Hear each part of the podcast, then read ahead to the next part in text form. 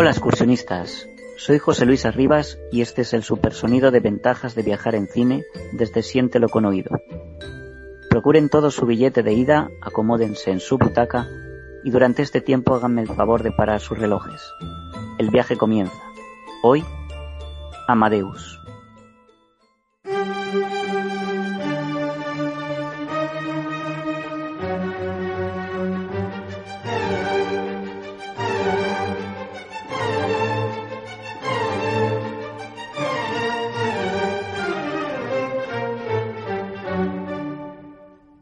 Antes de hablar de la magnífica película Amadeus, debemos hacerlo de su director Milos Forman.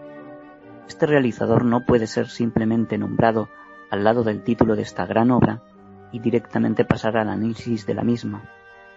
Milos Forman merece bastantes líneas y en el espacio de hoy tendrá su lugar de honor. Checo de nacimiento y emigrado a New York, Milos Forman fue un director y guionista de cine formado en la Escuela de Cine de Praga con varias películas en su haber, reconocidas no solamente por premios internacionales, sino por la calidad de las mismas, elevadas a obras de culto y a formar parte de ese listado de grandes títulos de la historia del cine. Entre esas joyas destacan dos y brillan con luz propia. Alguien voló sobre el nido del cuco de 1975 y Amadeus de 1984, ambas premiadas con los Oscar a la mejor película y al mejor director en sus respectivas ediciones. No podemos olvidar otros filmes como Balmont, El escándalo de Larry Flint y Man on the Moon. De la primera, Alguien voló sobre el nido del cuco. Destacar el papel protagonista de Jack Nicholson y el logro de hacerse con los cinco principales premios tanto en la Academia como en los Globos de Oro. Basada en la novela de Ken Kesey, Cuenta la historia de un criminal condenado a cumplir su castigo en un hospital psiquiátrico, lugar donde su personalidad chocará con las reglas estrictas impuestas por otro personaje igual de intenso, la enfermera que dirige la clínica. El deseo por escapar del primero, tras existir la posibilidad de permanecer perpetuamente en ese lugar, desbordará los acontecimientos, algo que se siente inevitable en todo momento. Y del drama con toques de comedia, del peculiar sanatorio y sus habitantes, saltamos a la película que encabeza y preside nuestro espacio, Amadeus.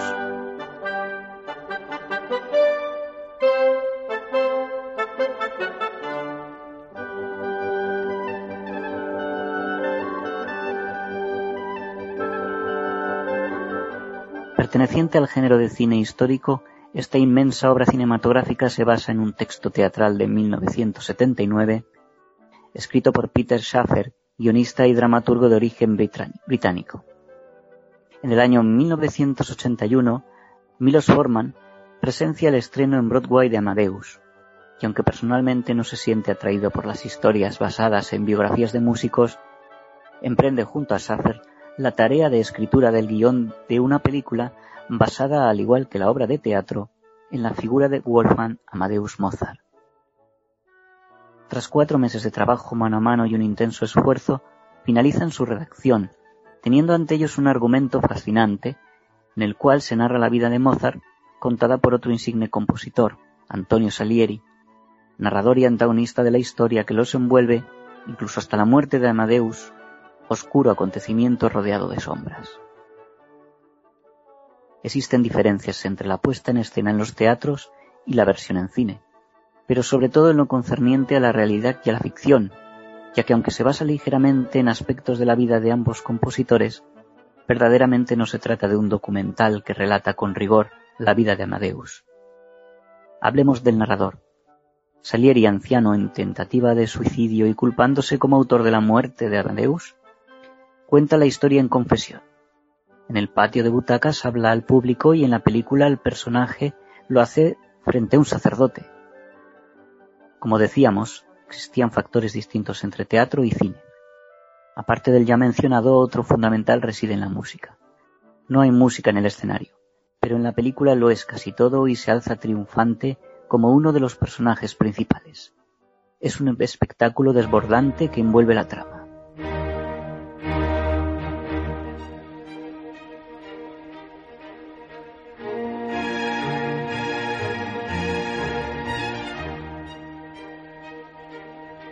Conspiraciones de Salieri contra el joven y extravagante Mozart, recién llegado a la corte del emperador José II de Austria, alimentan la narración.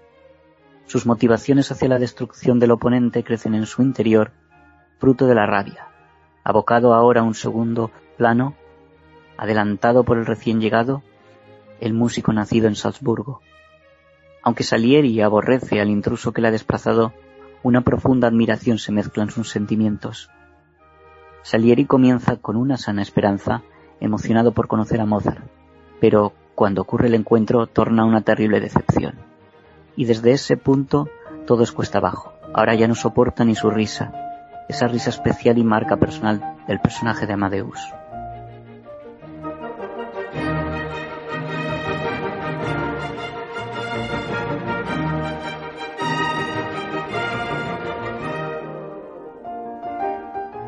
La realidad histórica diverge completamente. Esta película de género de época solamente es un ejercicio de conversión de una leyenda en una ilusión, en un torrente de imaginación, que modula al antojo de sus creadores la vida real de Amadeus. Y en esta realidad no existe un Salieri con la amenaza constante que devora sus entrañas, ni sus maquinaciones contra el joven compositor. Lo que sí posee fundamento es el reconocimiento merecido a una de las grandes películas de los años 80 y de la historia del cine en general, obra de culto en mayúsculas, recibiendo un total de 40 premios entre Oscars, Globos de Oro y BAFTA. Todo es comprensible y encaja a la perfección. La música, las interpretaciones de Tom Hulce como Amadeus Mozart y Murray Abram como Antonio Salieri, la solidez del guion y la dirección de Milos Forman. Todos como instrumentos de una colosal composición para disfrutar desde la primera nota.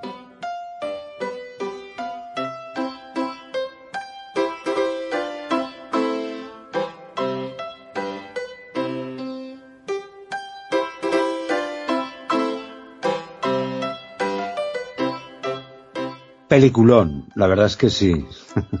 es, es un pedazo de película impresionante y bueno, la figura de, sobre todo de Mozart, yo creo que para aquel que no le admirase lo suficiente eh, es, es ya definitivo, ¿no?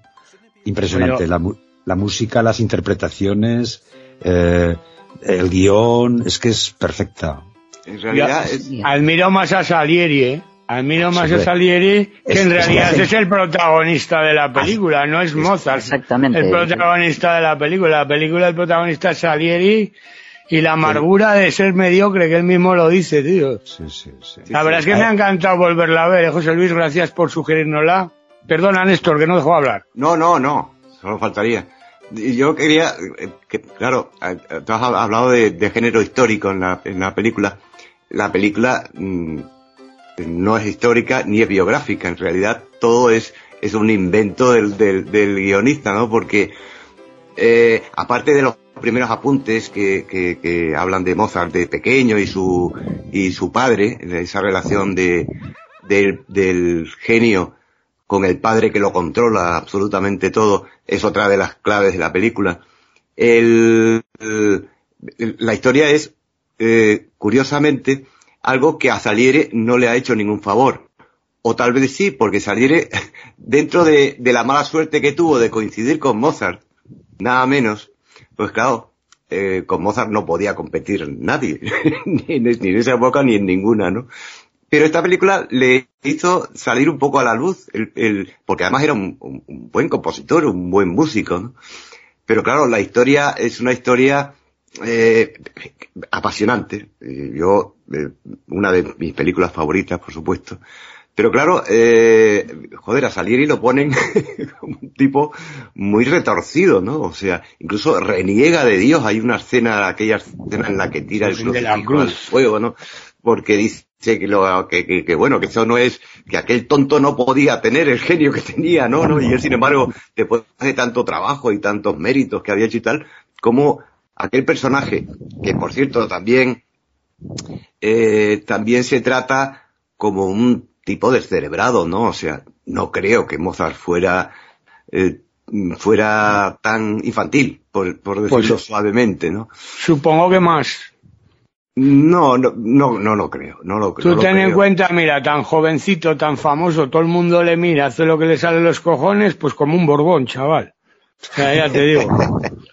bueno, puede ser, puede ser, pero, pero en fin, bueno, pero como toda historia, la historia es fascinante, el tratamiento y la película es una maravilla. Yo creo Philo Forman, después de esta y alguien sobre, voló sobre el nido del cuco, las demás, a mi entender, no tienen esa altura. Eh, porque alguien me lo sobre el nido del cuco también fue una película extraordinaria, tiene un final eh, porque además mm, critica critica los tratamientos que se hacían en las clínicas en aquellos años de electroshock. El final cuando le ponen el electroshock a Jack Nicholson es es vamos es, es, tremendo. ¿no? Oye, y... discúlpame, discúlpame Néstor, no, no. perdona, que es que acaba de incorporarse Antonio, que no lo hemos saludado. ¿Qué tal, Antonio? Oye, bienvenido al programa. Eh, pero espera, que estás muteado, que no te oímos. No puedo. Ahora, no, no, te oímos. Bueno, te estamos viendo, pero no te oímos. Eh, qué pena. Pues bueno, es buena noticia que ya se ha podido incorporar tras resolver sus asuntos eh, privados. no, no, no, recibimos tu audio, lo siento. Disculpa, Néstor, continúa. No, no, no, yo ya he terminado, que he hablado demasiado.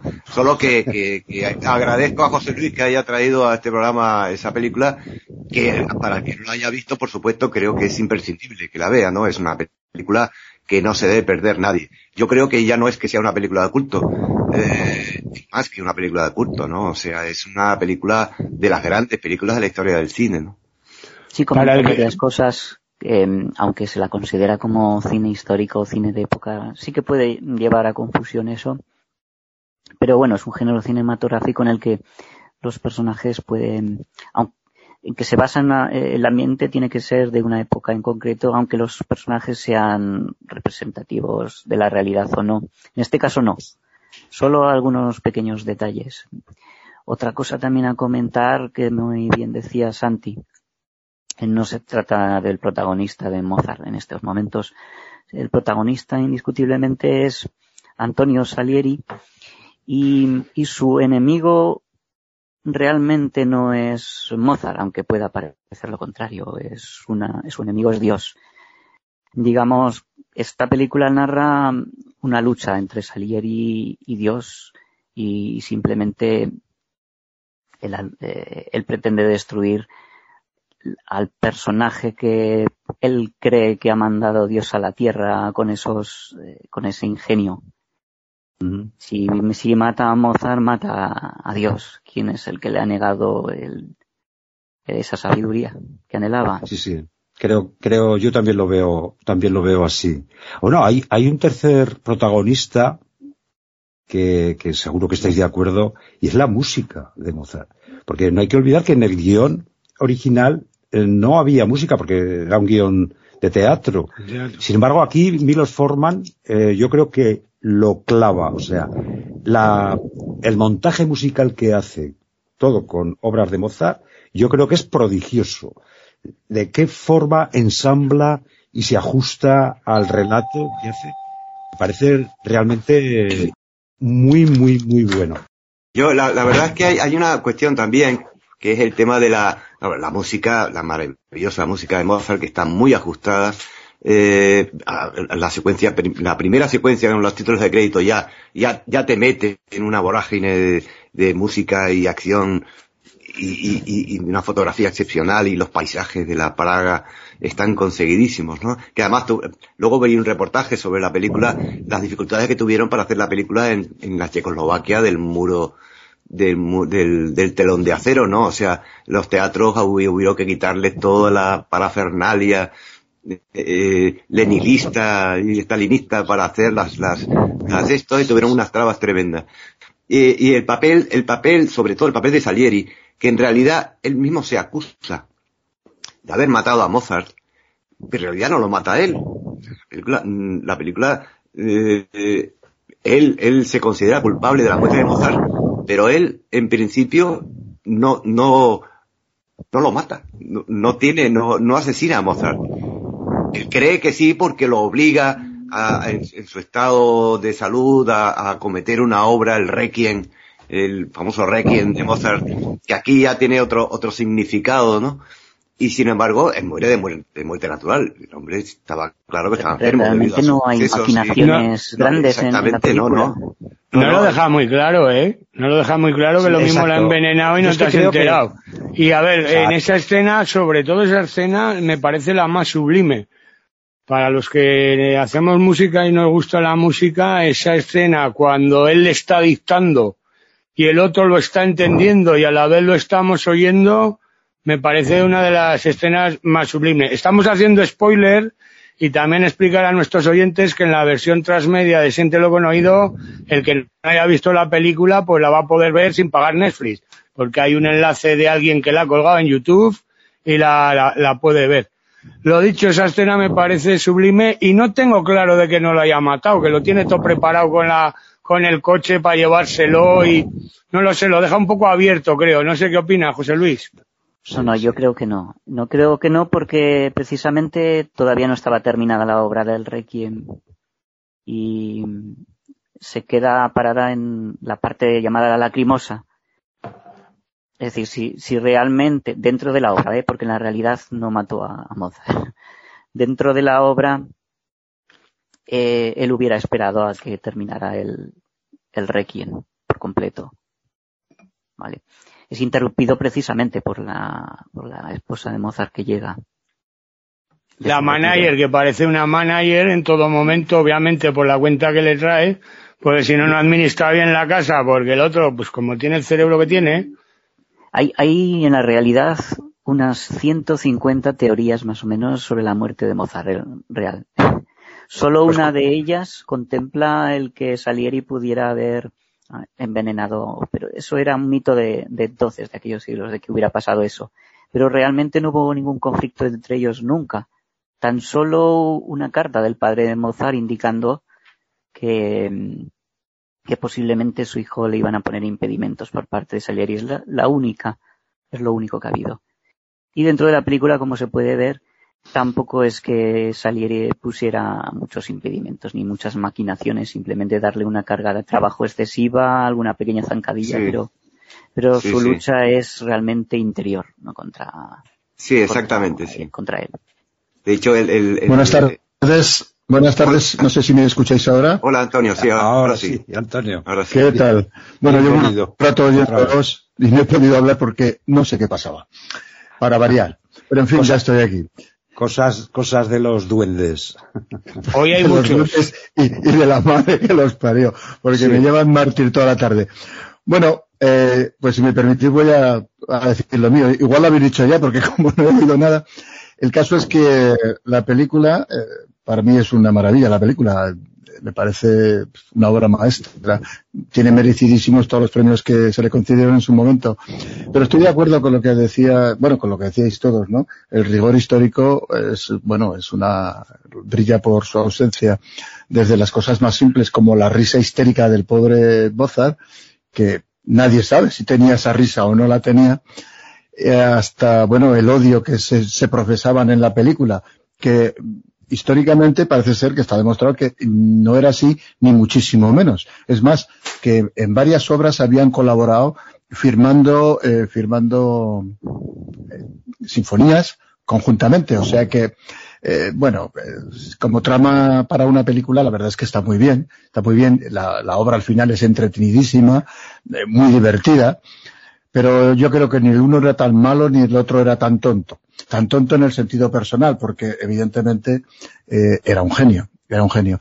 Y también estoy, eh, si habéis comentado, ¿no? La, la, banda sonora, bueno, la banda sonora es inmejorable, ya no se puede hacer otra cosa. Eh, desgraciadamente parece ser que en la obra, que en la obra original, en la obra de teatro no había música, lo cual pues me parece, pues no sé, un error un error que, que, está bastante bien solucionado en la película porque deja eh, durante las dos horas largas que dura la, la cinta, eh, pues deja una maravilla de música que, aunque solo sea por eso, ya merece la pena de, de ver. En fin, eso es a grandes rasgos lo que, lo que, lo que me inspira, ¿no? Esta, esta película. La vi hace tiempo, la verdad es que creo que no la reponen mucho, ¿no? En, televisión y, eso. Mira que reponen tonterías a, mansalva y sin embargo esta ah. no he sido capaz de verla nuevamente. Y en la sala, por supuesto que tampoco. De todas maneras, Antonio, mola más el rock and roll, ¿eh? porque estos de la época, ya ves, Salieri, Mozart. En cambio hay gente como tú y como yo que no gustan los Rolling y no gustan los Beatles. pues sí, es verdad. Pero no te veas, ¿eh? Eran los... También había una competencia, ¿no? claro, sí, sí, eran los, los reyes del pop en, en, aquel momento. Esa era la música que se escuchaba. Eh, los 40 principales eran eso. Y verdaderamente, esa rivalidad que, que sin esa, esa virulencia que refleja la película sí que existía entre ellos. Eh, bueno, cualquier músico que se pretende escribir mejor que el otro, ¿no? Aunque sean amigos íntimos. Pero sí, sí, eh, o sea, la comparación es lo mismo. Me, viene a la cabeza este Strauss. Strauss era un, ídolo de multitudes en su momento. Y, y bueno, pues hacía valses. Cada cosa en su, en su época, ¿no? Sí, sí. Yo creo que hay mucha similitud entre unos y otros. Bueno, a partir de, esos años, cuando un músico podía llegar a ser una estrella eh, y vivir en consonancia y, ganar el dinero que le corresponde por, por su genio. En el caso de la época, todavía en la época de, Mozart, eh, los artistas eran unos empleados de, las cortes, ¿no? Eran de las cortes de los diversos países europeos. En realidad no dejaban de ser unos criados, criados con unas dotes muy especiales. En la película se ve muy claramente eh, como uno de los, eh, el arzobispo de, no recuerdo ahora bien, que quería quitarle al, al, emperador a Mozart, o no recuerdo si fue al revés, porque querían, cada uno quería su servicio. De ahí también que, que eran, eran, eran personas, aparte de que de Mozart era un hombre que despilfarraba, según la película, el dinero, eh, no, no, no generaban grandes ingresos, a pesar de, las obras, de, las grandes obras que, que, que, escribían. Sí, sí, la, figura del, mecenas en aquella época era imprescindible. Y gracias, ojo, y gracias a ellos, eh, al final podemos nosotros disfrutar de las obras de los, de los artistas, porque si no, tampoco hubieran sido posible. Y además en la figura de Mozart se, se une una, una infancia muy difícil porque fue de los primeros niños prodigios. Su padre lo llevaba por las ferias prácticamente, a él y a su hermana. Y, bueno, pues eh, todas esas vicisitudes que pasó de crío, yo creo que las, las pagó en su, eh, en su mayoría de edad. Eh, primero un esclavo de su padre para ir de pueblo en pueblo o de, o de palacio en palacio, para después estar dependiendo precisamente de los dueños de esos palacios. Y luego Mozart también pagó muy caro el hecho de que hacerse autónomo, porque al final de su vida eh, el paso que dio fue el, independizarse y ahí fue donde su ruina económica llegó a las más altas cotas posibles. Y, bueno, no, se sabe, ¿no? Porque eh, es muy difícil, pero sus problemas de salud están muy relacionados con sus penurias económicas. Y evidentemente... Sí, sí. Sí. No, no, perdona, dime. Nada, en la película se dice que él, dice que no da clases particulares, que está por encima de eso, pero la realidad era muy distinta, porque sí que dio clases y no se podía permitir no darlas. Claro, claro, claro. La mujer, eso era la mujer que lo obligaba a trabajar, porque es que el único que quería estar de copas, las putas. Bueno, de hecho, mm, supongo, Antonio, bueno, no lo sé seguro, eh, no se sabe dónde fue enterrado Mozart, ¿no?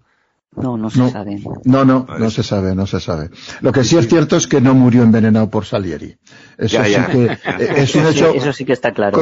contrastado, además científicamente. O sea que. No, bueno, sí, pero que en la, en la película no, no, a, mi entender, ¿eh? Sí, pero se alimenta, se alimenta esa fábula. Sí, pero no, no, no se ve que Salieri lo matara. Él se echa la culpa, pero no, ni lo dice tampoco que lo envenenara ni se ve ninguna acción. La única acción fue pues, la presión porque él acabara de hacer Requiem, pero tampoco es que fue, eh, históricamente, históricamente Salieri eh, acabó loco, eso es cierto, o sea, eso es una realidad.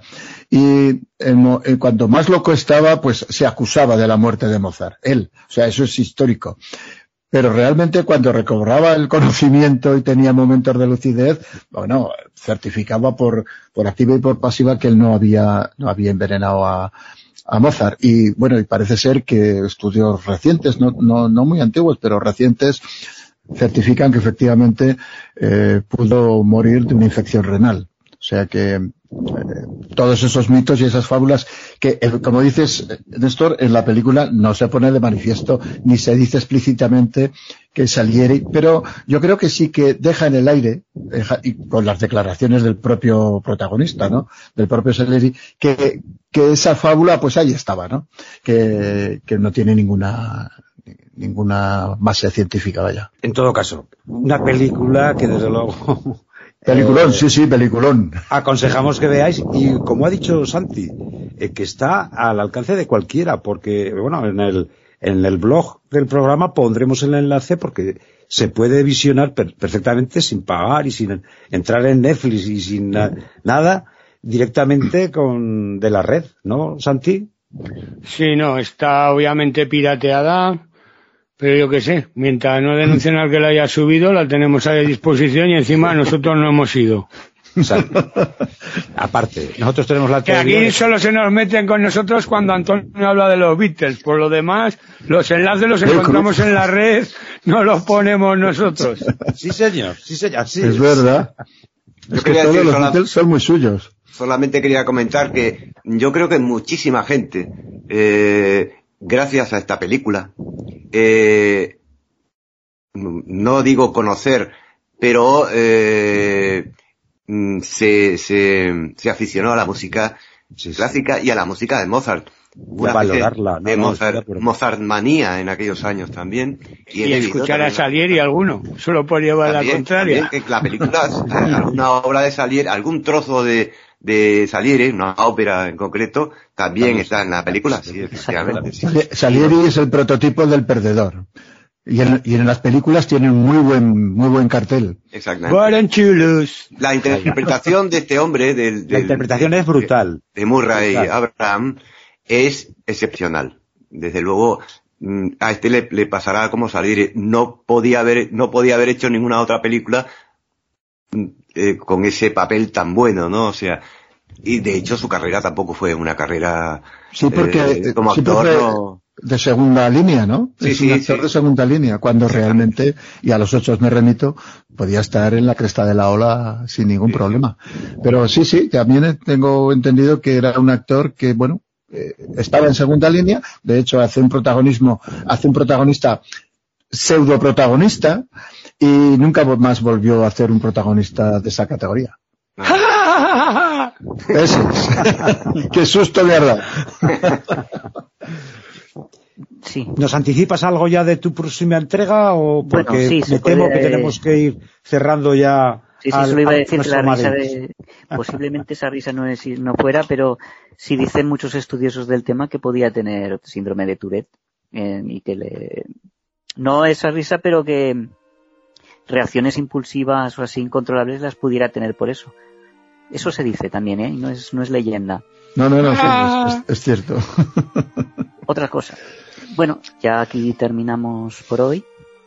Sí que se puede adelantar algo para los próximos programas porque mm, haremos en el próximo un monográfico sobre villanos de cine y me gustaría mucho que colaboráramos todos porque os haré elegir a cada uno de vosotros uno que os guste en particular y, también leeréis un pasaje que, sobre él. Entonces, genial. Próximo capítulo, villanos de cine. El mío te lo sabes, además. bueno, no desvelemos, no hagamos spoilers tan pronto. y bueno, me despido ya de todos. Que veáis mucho cine. Y ahora que pasamos el Día de los Difuntos, que veáis alguna película de terror porque yo esta época la aprovecho para, para ver más cine de terror del que me gusta, porque me encanta. Y nos vemos como siempre en, el último programa de cada mes. Que seáis muy felices y que veáis mucho cine.